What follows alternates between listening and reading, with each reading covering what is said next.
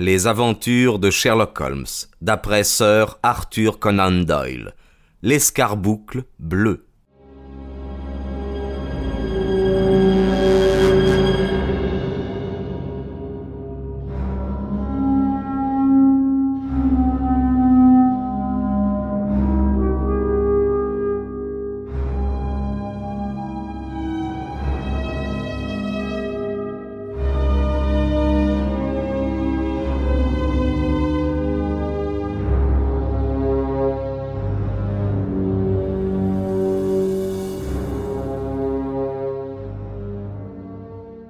Le surlendemain de Noël, je passai dans la matinée chez mon ami Sherlock Holmes pour lui souhaiter la bonne année. Il était en veston d'intérieur, paresseusement étendu sur un sofa, à portée de sa main une pipe et une pile de journaux qu'il avait dû lire et relire tant ils étaient froissés. Un peu plus loin, sur le dossier d'une chaise de paille, un vieux chapeau de feutre dur très râpé et bossué, un microscope et une forme à chapeau posé sur la chaise elle-même, attestait que le chapeau avait dû être placé là pour être examiné attentivement. Vous me semblez fort occupé, mon cher, dis-je à Holmes, et je crains de vous déranger. Non, certes, je suis ravi de pouvoir discuter avec un ami le résultat que je viens d'atteindre. Une chose des plus banales du reste, ajouta-t-il, en montrant du doigt le chapeau râpé mais à l'observation il s'y mêle certaines particularités intéressantes et même instructives. Je m'assis dans un fauteuil. Il faisait un froid noir, les vitres étaient couvertes de givre, et tout en me chauffant les mains au feu qui pétillait dans la cheminée, je suppose, dis-je, que le fait qui vous occupe, quelque simple qu'il paraisse, a trait un meurtre quelconque et que voilà l'indice au moyen duquel vous découvrirez un mystère et vous punirez un crime. Non, non, non, non, il ne s'agit pas d'un crime, dit Sherlock Holmes en riant, mais seulement d'un de ces étranges incidents qui se produisent dans les centres où quatre millions d'êtres humains se coudoient sur une surface de quelques kilomètres carrés. Le va-et-vient de cet essaim humain si compact, si dense, peut donner naissance, en dehors des crimes, à tous les événements possibles et aux problèmes les plus bizarres. Nous en avons eu la preuve plus d'une fois, n'est-il pas vrai? En effet, répondis-je. Et parmi les six dernières causes judiciaires que j'ai consignées sur mes notes, trois ont été entièrement exemptes de ce que la loi qualifie du nom de crime. Précisément. Je vois que vous faites allusion à mes efforts pour entrer en possession des papiers d'Irène Adler, à la singulière aventure de Miss euh, Mary Sutherland et à l'histoire de l'homme à la bouche de travers. Eh bien, je suis convaincu que l'affaire en question rentrera dans la catégorie de celles qui n'ont pas de crime à la clé. Vous connaissez Peterson, le commissionnaire? Oui. Eh bien, c'est à lui qu'appartient ce trophée. C'est son chapeau? Ah non, non, il l'a trouvé. Le propriétaire en est inconnu. Considérez-le, je vous prie, non comme un simple couvre-chef, mais comme un problème intellectuel. Et d'abord que je vous dise comment il se trouve là. Il a fait son entrée ici le matin de Noël en compagnie d'une bonne oie qui est sans doute en train de rôtir devant le feu de Peterson. Mais je reprends l'histoire à son début. Vers quatre heures du matin, le jour de Noël, Peterson, un très honnête garçon, vous le savez, revenait de quelques soupers et rentrait par Tottenham Court Road lorsque devant lui il aperçut à la lueur du bec de gaz un homme de taille élevée qui marchait d'un pas mal assuré portant une oie sur son épaule. Comme il atteignait le coin de Goodget Street, une dispute s'éleva entre cet individu et un petit groupe de gamins. L'un de ceux-ci jeta par terre, avec son bâton qui lui servait d'arme défensive, le chapeau de l'homme, puis, lançant le bâton, brisa la fenêtre de la boutique qui se trouvait derrière lui. Peterson se précipita au secours de l'étranger, mais l'homme, effrayé du désastre dont il était cause, et voyant un individu en uniforme s'avancer vers lui, laissa tomber l'oie, prit ses jambes à son cou et disparut dans le labyrinthe de petites rues qui se trouvent derrière Tottenham Court Road. Les gamins, de leur côté, avaient fui à l'aspect de Peterson, de sorte qu'il resta maître du champ de bataille et en possession des trophées de la victoire sous la forme d'un chapeau bossué et d'une superbe oie de Noël. trophée qu'il a assurément rendu à leur propriétaire.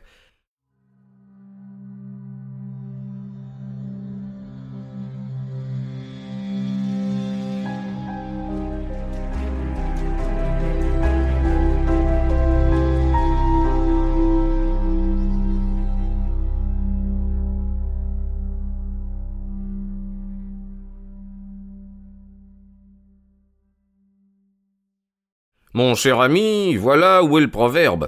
Il est vrai que Loi portait attachée à la patte gauche une carte avec l'inscription pour Mrs. Henry Baker, et que les initiales HB euh, sont lisibles au fond du chapeau. Mais comme il existe quelques milliers de Baker et quelques centaines de Henry Baker dans notre cité, il n'est pas facile de rendre à chacun ce qu'il peut avoir perdu. Alors, euh, fait Peterson? Il m'a apporté le matin de Noël le chapeau et l'oie pour flatter ma manie, car il sait à quel point j'aime à résoudre les problèmes, quelque insignifiants qu'ils paraissent à première vue.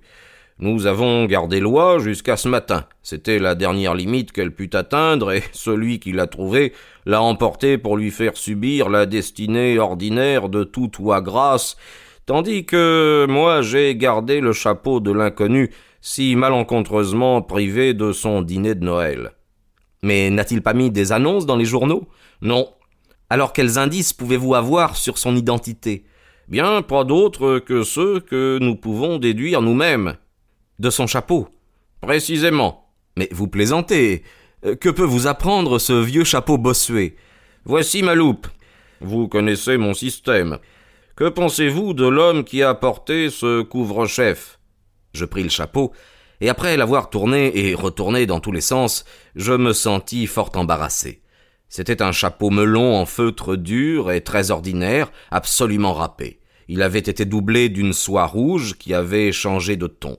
Il ne portait pas le nom du fabricant, mais comme l'avait remarqué Holmes, les initiales HB étaient griffonnées sur un des côtés. Le bord était percé pour y adapter un cordon qui manquait du reste. Enfin, il était percé et couvert de poussière et de taches qu'on avait essayé de cacher en les badigeonnant d'encre. Je ne suis pas plus avancé qu'avant mon examen, dis-je, en rendant le chapeau à mon ami. Vous êtes euh, très observateur, mais vous ne savez pas, au moyen du raisonnement, tirer des conclusions de ce que vous avez sous les yeux. Alors, dites-moi, je vous en prie, ce que vous pouvez déduire de ce chapeau. Holmes le ramassa et l'examina avec la pénétration qui était si caractéristique chez lui. Il est peut-être moins suggestif euh, qu'il aurait pu l'être, remarqua-t-il, et cependant j'en tire un certain nombre de déductions, dont quelques-unes seulement très claires, et d'autres basées sur de sérieuses probabilités. Il est évident que le possesseur de ce chapeau était extrêmement intelligent, et que dans ces dernières années il s'est trouvé dans une situation qui, d'aisée, est devenue difficile. Il a été prévoyant, mais l'est beaucoup moins aujourd'hui. C'est la preuve d'une rétrogression morale qui, ajoutée au déclin de sa fortune, semble indiquer quelques vices dans sa vie, probablement celui de l'ivrognerie. Ceci explique suffisamment pourquoi sa femme ne l'aime plus. Oh, assez, Holmes. Il a cependant conservé un certain respect des convenances, continua-t-il, sans paraître avoir entendu mon exclamation. C'est un homme d'âge moyen, qui mène une vie sédentaire, sort peu et ne fait aucun exercice. Il graisse avec de la pommade ses cheveux grisonnants qu'il vient de faire couper. Voilà ce que l'observation de ce chapeau m'apprend de plus saillant. Ah, j'oubliais d'ajouter qu'il n'y a probablement pas de gaz dans la maison qu'habite notre héros. Non, mais vous plaisantez, certainement, Holmes. Non, pas le moins du monde. Comment? Vous n'êtes même pas capable, lorsque je vous mets les points sur les i, de comprendre la manière dont je m'y prends. Je ne suis évidemment qu'un sot, tout à fait incapable de vous suivre. Par exemple, comment pouvez-vous savoir que cet homme était intelligent?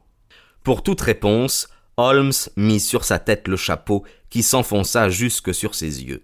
C'est une simple question de cube. Un homme qui a un crâne si volumineux doit avoir des facultés exceptionnelles. Et le déclin de sa fortune? Ce chapeau date de trois ans. Or, à ce moment, ses bords plats, légèrement retournés, étaient à la mode. Puis c'est un chapeau de toute première qualité. Voyez donc le ruban gros grain qui le borde et sa doublure soignée. Si cet homme avait de quoi s'acheter il y a trois ans un chapeau de ce prix-là, et qu'il n'en ait pas eu d'autre depuis, j'en conclus que sa situation est aujourd'hui moins bonne qu'elle ne l'a été.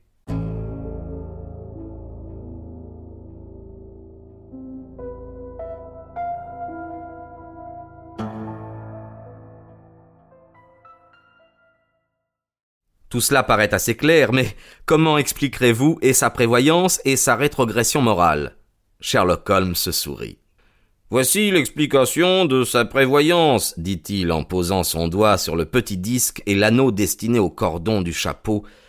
Ceci ne se place que sur commande, et si cet homme a fait mettre ce cordon par précaution contre le vent, c'est bien la preuve qu'il est doué d'une certaine prévoyance. Cependant, je constate que le caoutchouc s'étant cassé, il ne s'est pas donné la peine de le remplacer, d'où j'affirme qu'il a moins de prévoyance maintenant qu'autrefois, preuve d'un affaiblissement de ses facultés. Mais il lui reste encore un certain respect des convenances, parce qu'il a cherché à dissimuler les taches de son chapeau en les barbouillant d'encre. Votre raisonnement est fort juste. J'ai ajouté qu'il est d'âge moyen, que ses cheveux sont grisonnants, qu'il se les ait fait couper récemment et qu'il emploie de la pommade. Vous pourriez vous en convaincre, comme moi, en examinant de près la partie inférieure de la doublure. La loupe me découvre beaucoup de bouts de cheveux coupés, évidemment par un coiffeur. Il s'en dégage une odeur de graisse et ils sont collés ensemble. Enfin, cette poussière, loin d'être graveleuse et grise comme celle de la rue, est brunâtre et floconneuse comme celle qu'on soulève dans les maisons. Ce chapeau est donc plus souvent accroché que porté, et les traces de moisissure que j'y remarque à l'intérieur me prouvent que celui qui le portait n'était pas habitué à l'exercice puisqu'il transpirait si facilement. Et vous avez ajouté que sa femme ne l'aimait plus. Et n'avez-vous pas remarqué que ce chapeau n'a pas été brossé depuis plusieurs semaines? Mon cher Watson, Lorsque votre femme vous laissera sortir avec un chapeau non brossé et que je vous verrai arriver ainsi chez moi, j'aurai des doutes sur la bonne entente de votre ménage. Votre homme est peut-être célibataire. Certainement pas. Il rapportait loi comme gage de paix à sa femme. Rappelez-vous donc la corde attachée à la patte de loi. Ah, vous avez réponse à tout. Mais où diable voyez-vous maintenant qu'il n'y a pas de gaz dans sa maison? Passe encore s'il n'y avait qu'une tache de bougie, mais lorsque j'en compte au moins cinq, il est bien évident que le personnage en question se sert habituellement de ce mode d'éclairage, et qu'il remonte le soir chez lui, son chapeau d'une main et sa bougie ruisselante de l'autre. Dans tous les cas, ces taches ne proviennent pas d'un bec de gaz. Êtes-vous satisfait? Ah, c'est fort ingénieux, dis-je en riant, mais puisqu'il n'y a eu ni crime ni dommage causé, sauf la perte du noix, vous avez, ce me semble, bien perdu votre temps. Sherlock Holmes allait répondre lorsque la porte s'ouvrit brusquement. Peterson, le commissionnaire, apparut sur le seuil, les joues empourprées, l'air absolument ébahi. Loi, monsieur Holmes, loi, monsieur, prononça-t-il avec effort. Eh bien quoi, loi Est-elle revenue à la vie et s'est-elle envolée par la fenêtre de la cuisine? Holmes changea de place afin de mieux observer le jeu de physionomie du visiteur. Voyez donc, monsieur, voyez ce que ma femme a trouvé dans le gosier de loi. Et il étendit la main pour me montrer une pierre bleue de la dimension d'un haricot, mais d'une limpidité et d'un éclat tel qu'elle semblait un point lumineux. Sherlock Holmes se redressa en sifflant. Sapristi Peterson, vous avez fait là une précieuse trouvaille. Je suppose que vous savez quelle est cette pierre. Une pierre précieuse, un diamant. Il entre dans le verre comme dans une pâte. Mon cher, c'est plus qu'une pierre précieuse, c'est la pierre précieuse. Serait-ce par hasard l'escarboucle bleu de la comtesse de Morcar, m'écriai-je Précisément. J'en connaissais et la dimension et la forme par l'annonce que publie journellement le Times.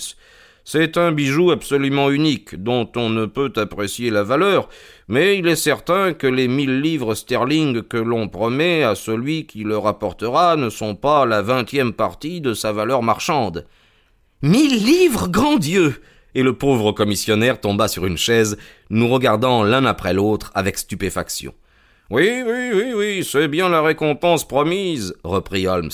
J'ai tout lieu de croire qu'un roman se rattache à cette pierre, et que la comtesse de Morcar sacrifierait volontiers la moitié de sa fortune pour la retrouver. Il me semble, dis-je, que le joyau a été perdu à l'hôtel cosmopolitain. Précisément le 22 décembre, il y a cinq jours de cela. Les soupçons ont porté sur le plombier John Horner, qui a été accusé de l'avoir volé dans le coffret à bijoux de la dame. Il y avait tant de présomptions contre lui que la cause a été renvoyée aux assises. Je crois avoir ici une relation de l'affaire. Il reprit un à un ses journaux, regardant les dates jusqu'à ce qu'enfin il fût tombé sur le paragraphe suivant. Hôtel cosmopolitain, vol de bijoux. John Horner, 26 ans, est accusé d'avoir volé le 22 courant dans la boîte à bijoux de la comtesse de Morcar le précieux joyau connu sous le nom d'escarboucle bleu. James Reader, le maître d'hôtel, a témoigné qu'il avait introduit Horner dans le cabinet de toilette de la comtesse le jour du vol pour souder la seconde barre de la grille de cheminée qui était brisée. Il était resté quelque temps avec Horner, mais finalement avait été appelé au dehors. En revenant, il s'aperçut qu'Horner avait disparu, que le bureau avait été forcé et que la petite boîte de maroquin dans laquelle, comme on le sut plus tard, la comtesse avait l'habitude de mettre ses bijoux était vide sur la table de toilette. Reader donna instantanément l'alarme, et Horner fut arrêté le même soir. Mais la pierre ne put être retrouvée ni sur lui ni chez lui. Catherine Cusack, femme de chambre de la comtesse, déposa qu'elle avait entendu le cri d'effroi de Reader en découvrant ce vol et qu'elle s'était précipitée dans la chambre où elle avait trouvé les choses telles que le dernier témoin les avait décrites. L'inspecteur Bradstreet de la division B témoigne de l'arrestation de Horner qui se débattit furieusement et protesta de son innocence dans les termes les plus violents. Comme on a pu prouver que le prisonnier avait déjà été condamné pour vol, le magistrat refusa de juger la cause sans enquête préalable et il en référa aux assises. Horner, qui avait donné les signes de l'émotion la plus intense pendant la procédure, s'évanouit au moment du verdict et on fut obligé de l'emporter hors de la salle.